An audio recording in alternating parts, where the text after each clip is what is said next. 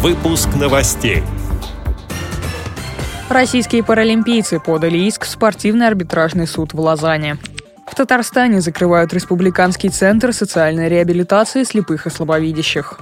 В Екатеринбурге завершился форум «Урал. Территория заботы о людях».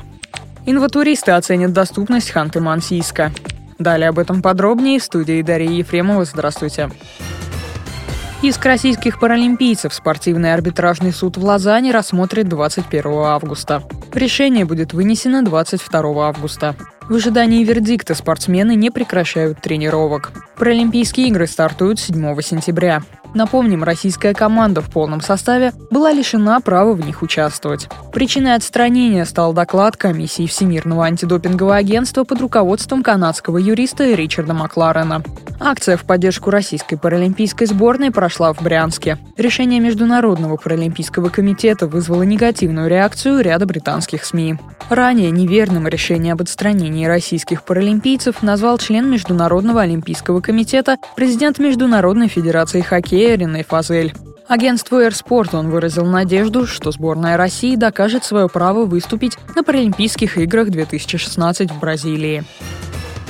Татарстане с 1 января 2017 года ликвидируют Республиканский центр социальной реабилитации слепых и слабовидящих. Проект постановления Кабинета министров республики размещен на региональном сайте Министерства труда, занятости и социальной защиты. Согласно тексту документа, это связано с оптимизацией инфраструктуры отрасли социальной защиты Республики Татарстан и повышением эффективности расходов бюджета. Высвобождаемые средства планируется направить на повышение заработной платы работников учреждений социального обслуживания населения.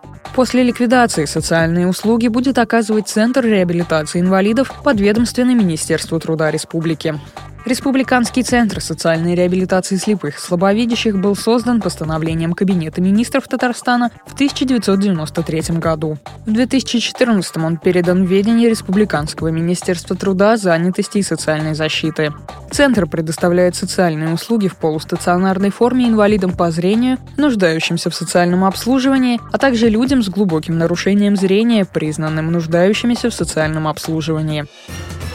В Екатеринбурге завершился форум «Урал. Территория заботы о людях». Работа проходила по секциям. В форуме участвовали представители общественных организаций и власти. Они, в частности, решали вопросы создания безбарьерной среды, говорили об укреплении и развитии социального института семьи. Одним из модераторов секции Свердловской области регион доступной и комфортной среды жизнедеятельности инвалидов была председатель Свердловской областной организации ВОЗ Мавзеля Юдина. На встрече состоялось оживленное обсуждение предложений по созданию доступной среды. Особо были выделены четыре направления – доступность доступность социальных услуг, создание комфортных бытовых условий, формирование комфортной психологической среды в обществе и доступная и комфортная производственная среда, сообщает пресс-служба ВОЗ.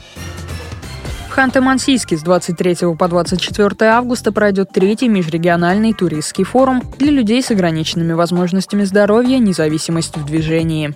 Участники из разных городов России оценят Ханты-Мансийск с точки зрения доступности и привлекательности для инвалидов.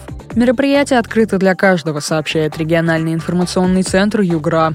В рамках форума участники обсудят и опробируют новые технологии в работе с маломобильными группами, узнают о новых турах для людей с ограниченными возможностями здоровья. Гостей форума ожидает экскурсия по реке, тур по музейному кольцу, путешествие по окружной столице на автомобиле. С этими и другими новостями вы можете познакомиться на сайте Радио ВОЗ. Мы будем рады рассказать о событиях в вашем регионе. Пишите нам по адресу новости собака ру. Всего доброго и до встречи.